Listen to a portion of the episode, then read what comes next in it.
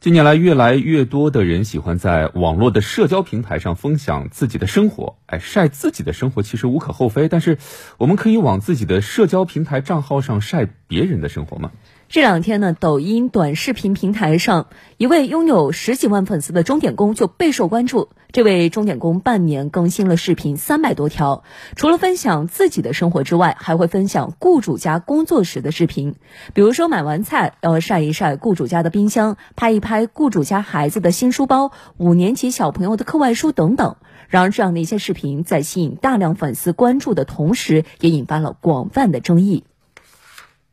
据了解，这位钟点工已在上海工作十年，同时在几个雇主家里工作。从发布的视频中可以看出，他每日辗转在四个雇主之间，十分忙碌。然而，这位钟点工晒的有些内容却引起了热议：晒雇主卫生间、孩子卧室、小朋友做早餐、弹琴做作业，就连雇主家给狗吃的狗粮也拍下了记录。这位钟点工还会晒雇主家小朋友的新书包，还有五年级小朋友的课外书。从部分视频来看，他显然有避开侵犯雇主隐私的意识。在两则展示雇主家孩子课外书和书桌的视频中，他都强调是在获得雇主家孩子同意的情况下拍摄的。拍摄雇主孩子弹钢琴时，也没有拍出孩子脸部，且与孩子存在互动。另外有一个分享小朋友吃早餐的视频，也特意做了后期贴纸处理。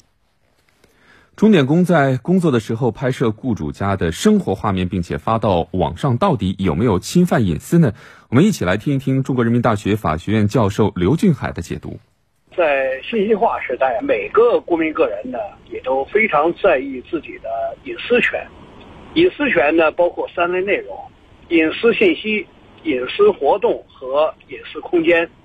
那么隐私权的主体既包括成年人，也包括未成年人。那么对于这些敏感的个人信息啊，比如说自己室内的呃冰箱里边的购买的食品、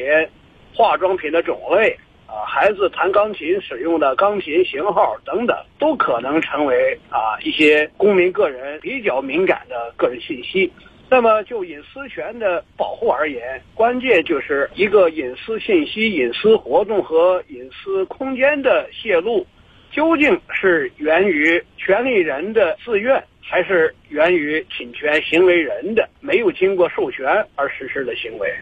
如果雇主在事先对于钟点工进行了授权，或者说呢没有事先的授权，但是呢？雇主对于钟点工在室内拍摄的行为放到网上以后的做法呢，表示了理解，表示了追认。那么这两种情况都不构成对隐私权的侵害，也就是说，钟点工不构成侵权行为。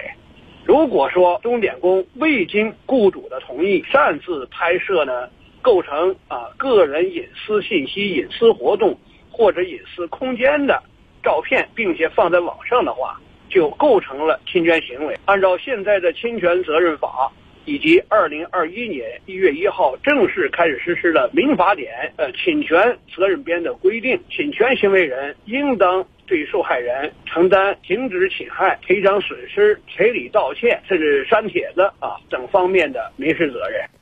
对此呢，上海市家政行业协会表示不赞成家政服务人员发表上传涉及到雇主隐私的内容。另外呢，新媒体发展迅速，对于出现类似的现象现象，家政行业协会呢也将会汇总案例，专门分析，进行进一步的规范。